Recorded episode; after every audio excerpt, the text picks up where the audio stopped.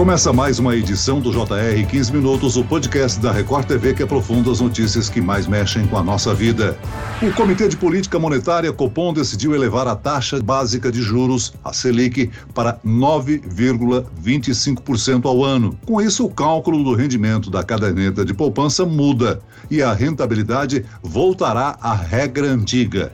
Agora, mais do que nunca, vale refletir sobre a velha pergunta Ainda vale a pena investir na poupança? O que esperar dos aumentos sucessivos da Selic? Quem se beneficia e quem perde? Vamos também tentar ajudar aqueles que querem investir, mas não sabem por onde começar. Por isso, eu converso agora com o educador financeiro e gerente do Instituto Nacional de Investidores, Mauro Calil. Bem-vindo, Mauro. Olá, Celso. Um prazer estar aqui com vocês. Quem nos acompanha nessa entrevista é o repórter da Record TV, Yuri Ascar. Olá, Yuri. O que, que muda no rendimento da poupança com esse novo aumento da Selic, hein? Olá, Celso. Olá a todos. Olha, com esse novo aumento, o cálculo de rentabilidade da poupança vai passar por uma transformação. Ou seja, em vez de render 70% da atual taxa básica de juros, ela volta à regra antiga, a única que estava em vigor até 2012. O que, que isso significa? Que o retorno vai ser de 0,5% ao mês, mais uma taxa referencial, a TR, que hoje está zerada. Com esse retorno de 0,5% ao mês, isso equivale ao fim do ano a 6,17%. Esta era a única fórmula de rendimento até 2012, quando ficou estipulado que os novos aportes renderiam 70% da Selic quando a taxa estivesse abaixo ou igual a 8,5% e só voltariam para o cálculo antigo exatamente se os juros ultrapassassem a marca, o que acabou de acontecer, Celso. Mauro, toda vez que a Selic muda, fica o questionamento se o investimento na poupança compensa ou não, apesar de a maioria dos brasileiros investir na poupança. Com essa nova regra, o rendimento vai melhorar é o suficiente para tornar a poupança um bom investimento? Não, não é, Celso. Vamos lá, nós temos agora duas cadernetas de poupança. Aquela que a gente chama de caderneta antiga, que é aquela até maio de 2012, quando as regras mudaram, e a caderneta de poupança nova. Então, todos os investimentos feitos na caderneta de poupança, todos os depósitos feitos a partir de maio de 2012, eles entram na nova caderneta de poupança. Esses eles vão oscilar de acordo com a Selic, ou seja, se a Selic atingir 8,5%, vale 70% da Selic. Se a Selic estiver abaixo de 8,5%, vale 70% da Selic. Se a Selic estiver acima de 8,5%, como agora a gente está vendo, vale a regra antiga, que é 0,5% ao mês mais ATR. O que acontece aqui é o seguinte: a caderneta de poupança ela raramente cobriu a inflação. Né? Então a gente tinha até o, a ilusão monetária, né, por conta da correção monetária lá na década de 80, a gente lembra da ilusão monetária, onde tinha só uma correção da inflação e as pessoas acreditavam que aquilo eram juros e aí iam consumindo o seu capital. O que na educação financeira a gente fala é: faça um planejamento, saia da caderneta de poupança e busque investimentos conservadores que no médio e longo prazo, em primeiríssimo lugar, cubram a inflação e depois que te deem essa segurança que você busca na caderneta de poupança, que é a tranquilidade de você sacar o dinheiro a qualquer momento, facilidade de depositar e outras vantagens. Olá, Mauro, mas muita gente ainda recorre à poupança, né? Considerado um investimento seguro. O fundo garantidor de crédito ele garante mesmo esse dinheiro investido quando o banco quebra, por exemplo? Essa garantia vale até que valor? E outra coisa, esses investimentos, existem algumas opções que são tão ou mais seguras que a poupança? Vamos lá, Yuri. Sim, o Fundo Garantidor de Créditos ele garante a caderneta de poupança em qualquer instituição financeira, não é só de banco grande, não, é de bancos pequenos também, tá? Até o valor de 250 mil reais por CPF e por instituição financeira. E isso se soma a outros produtos financeiros que também são garantidos.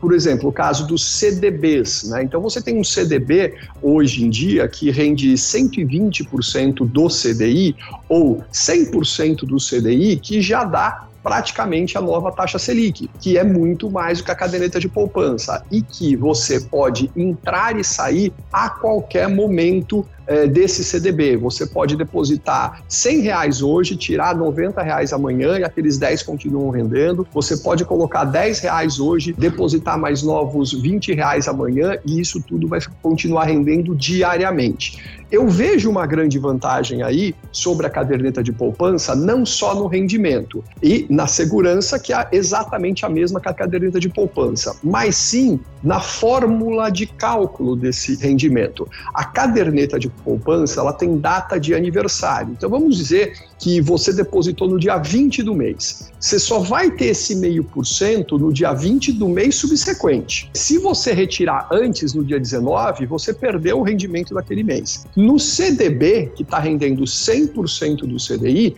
ao invés de ter meio por cento ao mês, você já vai ter 0,7, 0,70 e poucos por cento, quase 0,8% ao mês, que é um pouco mais do que a caderneta de poupança, mas todos os dias você vê um pouquinho de dinheiro a mais, não precisa esperar um aniversário. Então, sim, você tem vantagens em sair da caderneta de poupança e buscar, por exemplo, não é o único investimento, mas é o mais é, simples aí para a gente falar para as pessoas, os CDBs, que rendem pelo menos 100% do CDI. Agora, Mauro, é importante ressaltar que na caderneta de poupança você não paga imposto de renda sobre o que rendeu, né? Por isso que a gente tem essa regra dos 70%, porque é, quando a taxa Selic estava caindo de tal forma a alcançar lá os 6% da caderneta de poupança, é óbvio que a gente iria ter uma migração gigantesca de todo esse volume que está fora da poupança para a poupança justamente por conta da isenção. A gente tem uma regra na renda fixa que ela é muito cruel, que ela começa em 22,5% e vai caindo até atingir 15% sobre os rendimentos, tá? Depois de dois anos. Ela cai a cada seis meses, aí depois de dois anos ela atinge 15%. Esse valor, justamente, ele compensa né, essa falta de R na caderneta de poupança, é compensado pelo maior rendimento nos outros investimentos de renda fixa. E a conta final, ela é mais vantajosa nessa taxa Selic que a gente está hoje, de 9,5%,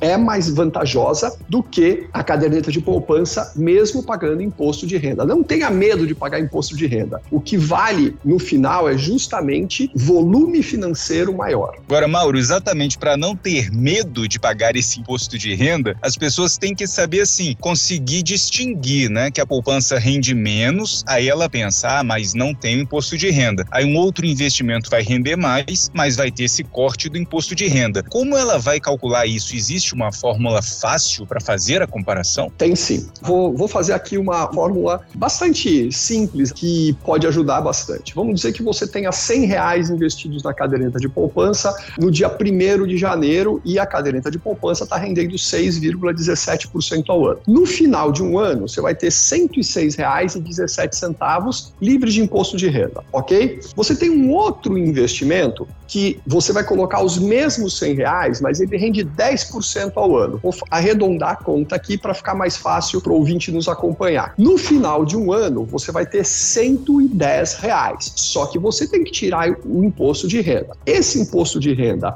em até um ano, ele é de 20%. Nesses 20%, eles incorre sobre os 10 reais de investimento. Então, você vai pagar 20% de 10, portanto, pagou R$ reais de imposto de renda. Sobrou para você 108 reais, que é maior do que aqueles R$ 106,17. É assim que a gente faz a conta, tá? E qualquer educador financeiro, qualquer gerente de banco, qualquer assessor financeiro, ele tem a obrigação de te mostrar essas contas e de te ajudar na hora de você decidir onde colocar o seu dinheiro. Ô Mauro, a inflação está subindo cada vez mais. Você acredita que a Selic poderá subir ainda mais? Mais até o começo do próximo ano? E nesse caso, qual será o efeito na caderneta de poupança, hein? Sim, vamos lá. Vou responder primeiro a sua segunda pergunta, Celso. Qual será o efeito do dinheiro que está na caderneta de poupança? Vamos voltar lá, no nosso caso, dos 100 reais investidos na poupança durante um ano. E vamos dizer que a inflação está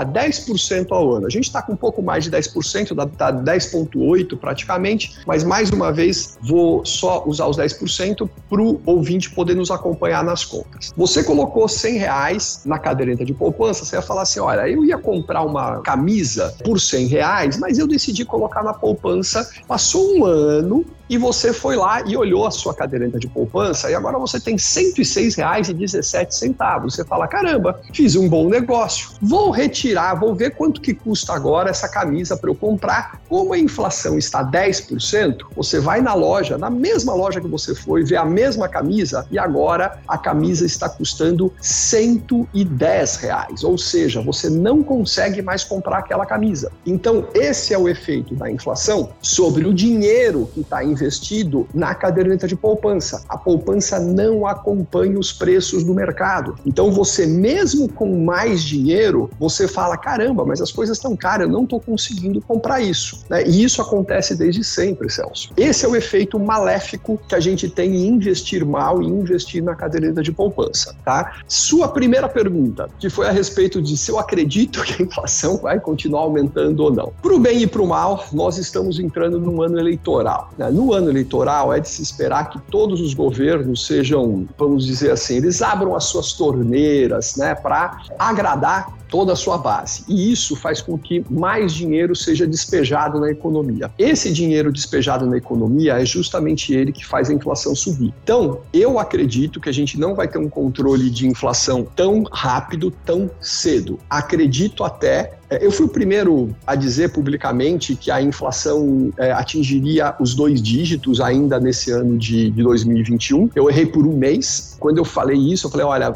mês que vem a próxima leitura será de dois dígitos e foi 9,68. Aí a gente atingiu os dois dígitos e não acredito que a gente vai voltar para trás tão cedo. Algo que eu posso dizer é que, infelizmente, o brasileiro ele consegue conviver com a inflação. E o problema aqui, agora me permitam uma analogia, uma metáfora, é é que o brasileiro, com a inflação, ele é o equivalente a um ex-alcoólatra que buscou lá os alcoólicos anônimos e está sem beber durante 3, 4, 15 anos. Né? Ele não pode tocar na bebida uma única vez, porque é muito provável que ele volte a se tornar um alcoólatra. Nós sabemos conviver com a inflação, então é muito provável que uma vez que a inflação chegue, a gente consiga conviver com ela e não volte atrás. E isso é um risco gigantesco. E aqui eu não estou falando só de governo, aqui eu estou falando de sociedade como um todo. Então, para a gente no mercado e falar, ah, tudo bem, aumentou, faz parte, porque a inflação está aí, é algo que a gente tem na nossa cultura, infelizmente. Eu acredito que o governo, sem uma reforma previdenciária severa, que inclua os altos benefícios dos cargos superiores de governo, que tem